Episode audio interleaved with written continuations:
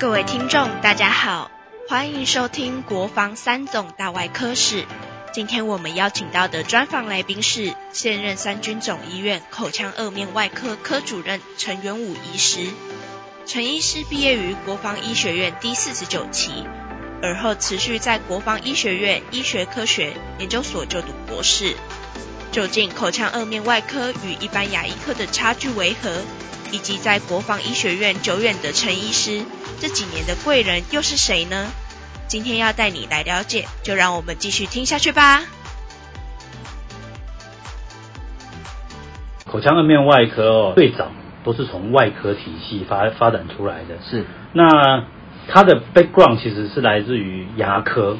那因为牙科的牙医师哦，在只是以前都是我们讲叫牙匠。哦，最早其实是牙匠在菜市场看牙齿，然后后来到了医院的发展之后，那牙科跟外科相似度、相关性都蛮高的，是，所以我们就在医院里面工作了，就跟外科做了结合。那这个其实，在历史上面是有一段这个所谓的磨合期。是，那牙科的医师呢，他本身在毕业的时候他是 DDS。那我们就跟外科的医生一起从事外科的工作，然后牙科的医师他所受的训练，因为牙科大家都知道所做的都是一些比较精细、比较小的东西，所以他的手的巧度是绝对可以当外科医师也可以胜任的。是，那磨合完之后呢，大家就一起。在这个外科的领域上做发挥跟发展，是是。那刚好我们的领域又在头颈区，嗯，所以我们慢慢就会发现到它有一个历史，从最早期的叫口腔外科，嗯，变成叫口腔颌面外科，到口腔颌颜面外科，是。那在国外的历史的话，他们是叫做颅颜外科，哦，那发展的历史它其实会有一点点不太一样。我们是从牙科的被冠跟。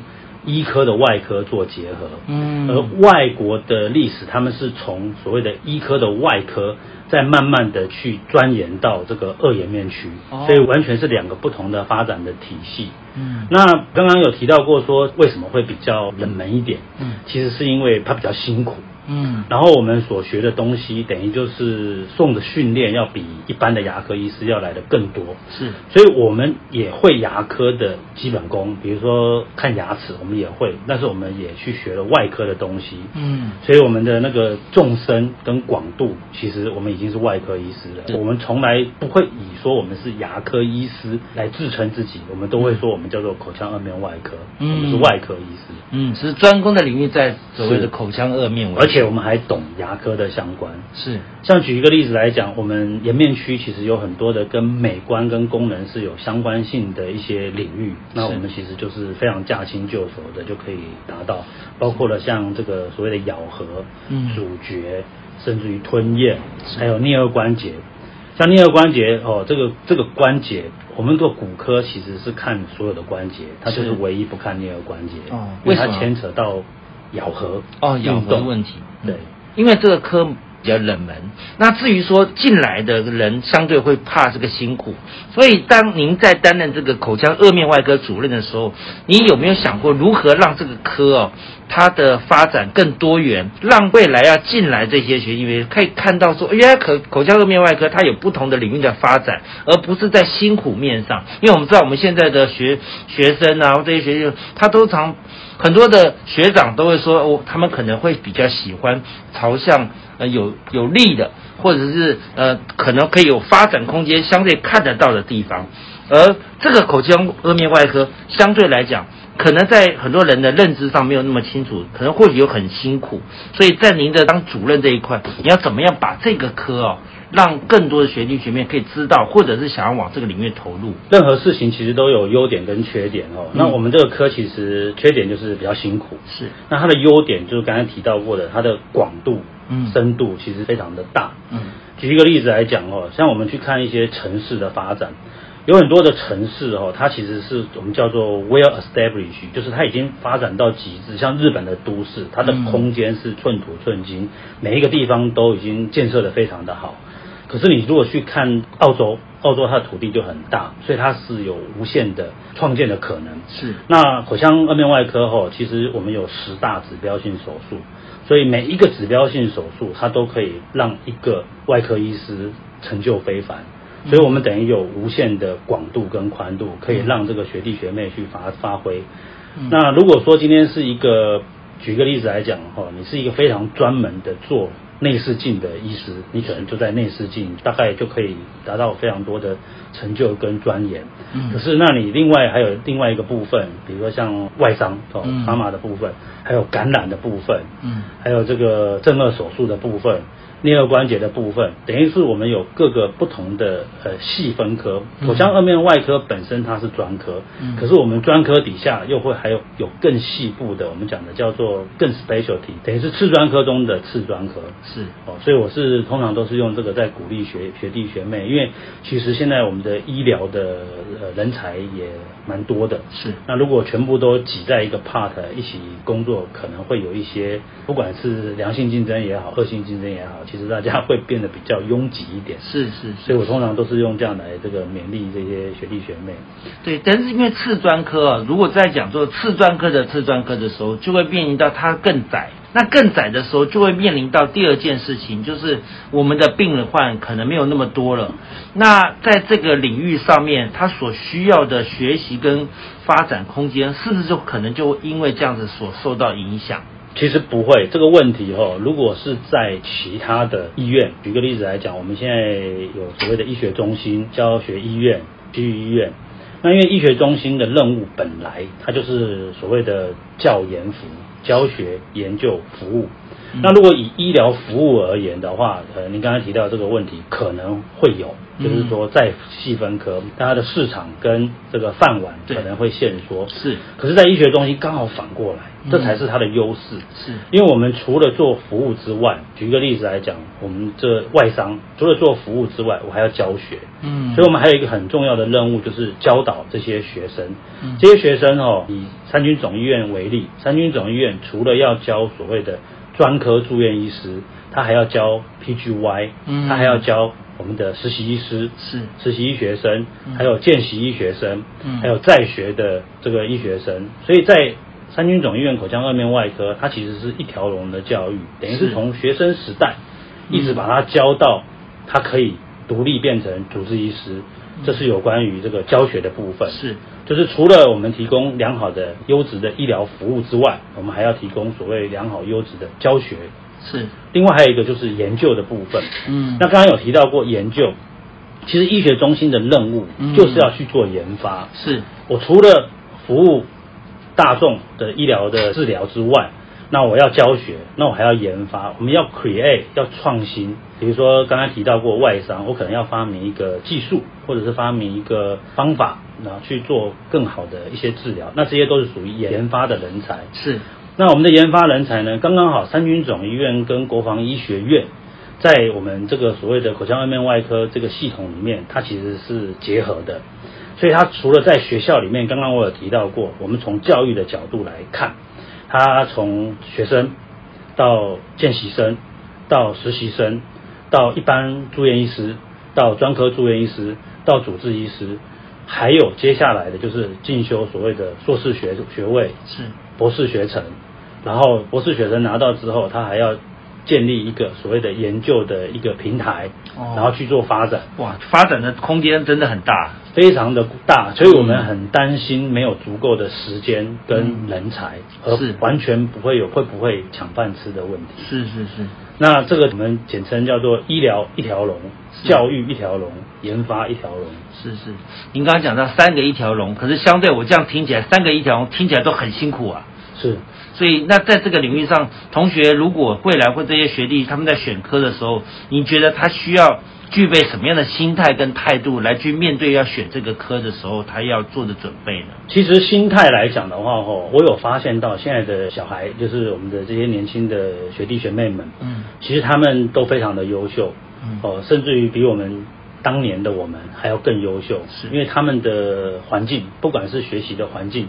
还是家庭的经济状况都远大于我们以前与经济正在起飞的那个生长的年代，是，所以他们得到非常好的基础的教育，在学校之后呢，他看到我们这些老师们的所作所为，除了能够把临床服务做好，教学其实是教学相长，他们也可以从我们的教学中可以看到我们教学的热忱，还有培植新一代的人才的那种用心，他们都是可以感觉得出来的。到了临床之后，他又看到我们在这么辛苦的工作，然后又可以继续传承，然后做研究。他们其实会被我们感召，他们也会希望说能够把国防的传承，甚至于讲的比较直白一点，就是让我们国防可以再发扬光大。是，所以在刚刚这样的讲完以后，我们能不能想象说，那大家都有这使命感？您当时进到这个国防的时候，您当时为什么选择这个科啊？是有什么机缘，或者是哪一个老师让你特别想要选到这个科别吗？其实我在毕业，我是民国八十五年毕业的。是我们那时候，其实，在三军总医院，或甚至于讲，在整个医疗界面临一个非常大的冲击。嗯，什么冲击？就是健保开办。嗯，以前早期军医院的收入是蛮不好的。那因为健保开放了之后呢，很多的牙医师和外科医师都纷纷的退伍去开业。是，因为他可以改善他的收入。是。那我那个毕业的年代，哦。刚好我们的三军总医院面临到非常大的断层，等于就是这一段的人才全部都退伍了，嗯，发生一个很大人才的一个缺口。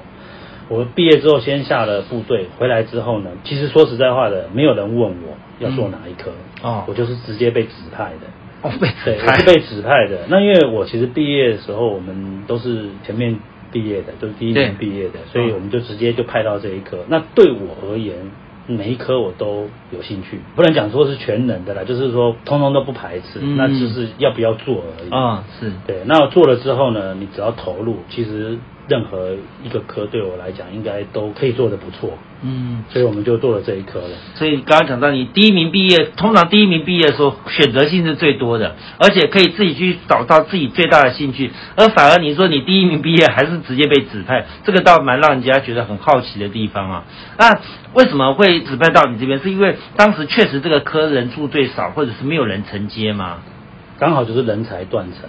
啊，对，因为很多科也碰到这个问题啊。当时的那个背景因素我是不是很清楚？但是你也没排斥，反正被选的就就到这个科来了。那当时在进来这个科以后哈，因为必须面临的另外一个叫做口腔颚面的这个专科领域了嘛。是。那你印象当中，你进来这个科别有没有后悔过啊？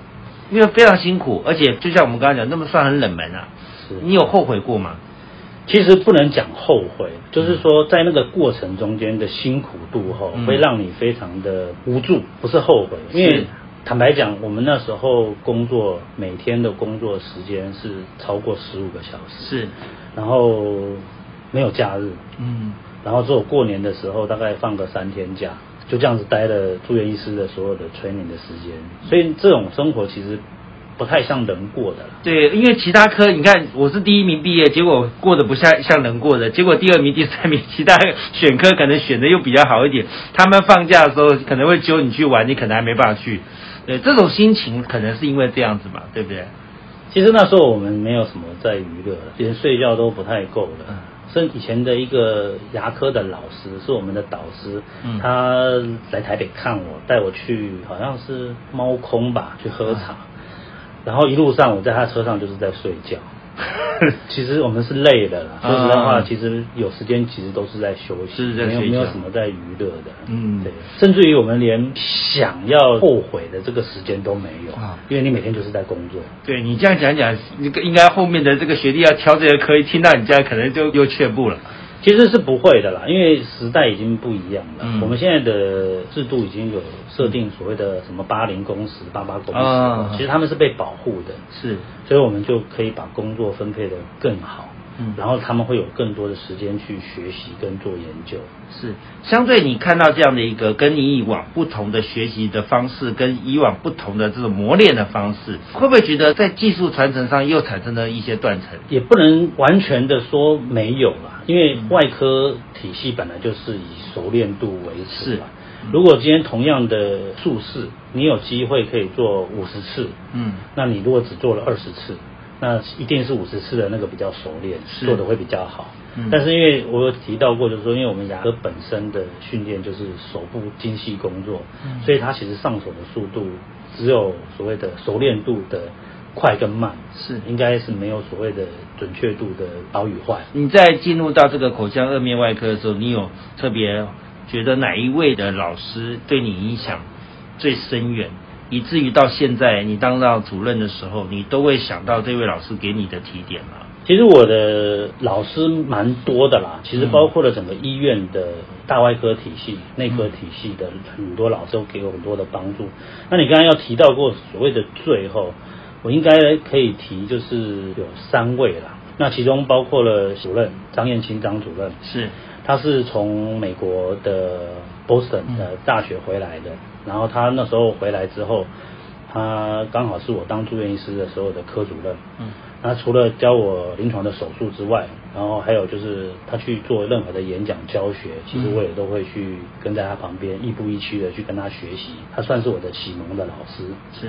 那第二个要感谢的老师，其实就是夏一兰夏主任。嗯。他那时候是从哈佛大学回来，那因为他是学做骨头的。嗯。哦，他其实那时候我也看到他有一些做研究的一些 idea。嗯。然后他其实他的手法技巧也都蛮不错的，我也可以从从他身上学到非常多的东西。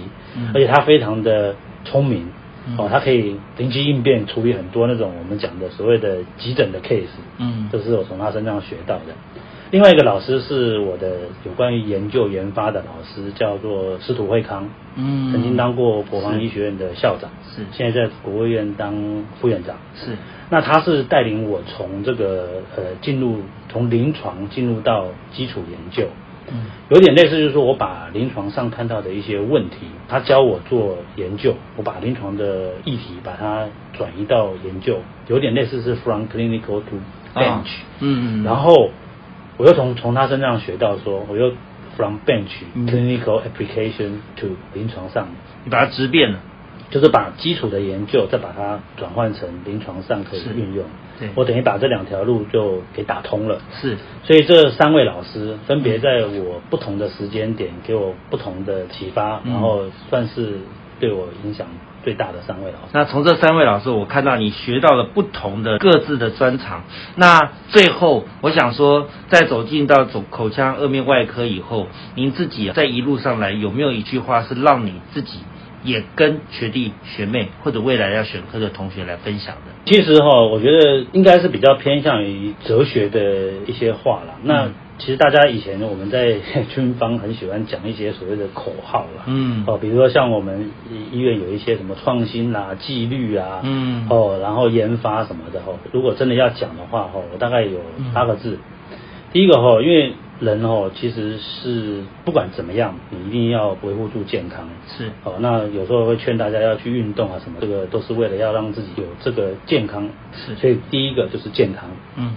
第二个的话哈，我觉得要知足，嗯，知足。我讲的知足哈，是指在这个名跟利的知足，但是学习不要知足，要有非常贪心，嗯，啊，要非常的不知足的去学习。但是对名跟利要知足，为什么？因为永远是追不完的。我也看过蛮多的病人，非常的有钱，然后他跟我讲过一句话说，呃，其实赚了这么多钱。到我的手上来，他跟其他的病人是一样的，要坐在外面等，然后他其实也蛮担心他的性命还能够维持多久，所以钱永远赚不完，位置永远爬不完。当了这个部长之后想当院长，当了院长之后想当总统，这个位置是永远是追不完。所以有关于名利的部分要知足。嗯，然后第三个的话哈，我觉得是要快乐。嗯，那我们牙医师背景的很多的学长们，他们后来都。转做类似的一些兴趣后，就是像摄影、绘画，因为我们本来就是对美学，然后甚至于在做医疗记录的时候，都有一些照相啊、摄影，然后还有一些人是去打高尔夫球，或者是做一些像这个健身。嗯，那我觉得这些东西最主要是能够让你快乐。那你要找到一个你喜欢的事情，让它变成兴趣。所以第三个就是快乐，那第四个就是回馈。嗯，那回馈的话，因为大家都讲过后，其实人家讲施比受更有福啦。嗯，你去教人家的时候，然后去提供一些呃你有的东西给一些没有的人的时候，其实你会得到一些快乐，反而那个快乐是比较持续的。是，你赚了一笔钱，你可能就快乐个几天，然后就像吃那个重咸的，越吃越重。是，你下次要赚更大的一笔钱，你才会快乐。是，所以综合刚才我讲的就是八个字：健康。知足、快乐、回馈。那刚好我们有幸哈，这个工作可以把我们所学应用在病人的身上，然后传授给我们的学弟学妹，刚好就蛮符合我刚才提到的。所以我觉得在医学教育，尤其是人文这个部分，我会特别强调这这八个字，是让他们去思考。谢谢收听国防三总大外科室，相信陈元武医师的专访，听众获益良多。陈医师提点学弟妹们八个字为：健康、知足、快乐、回馈。我也把这句话放进听众朋友的心中，无论身为哪一个职业，都可以带着这八个字持续努力。最后，欢迎订阅分享，我们下集再会喽。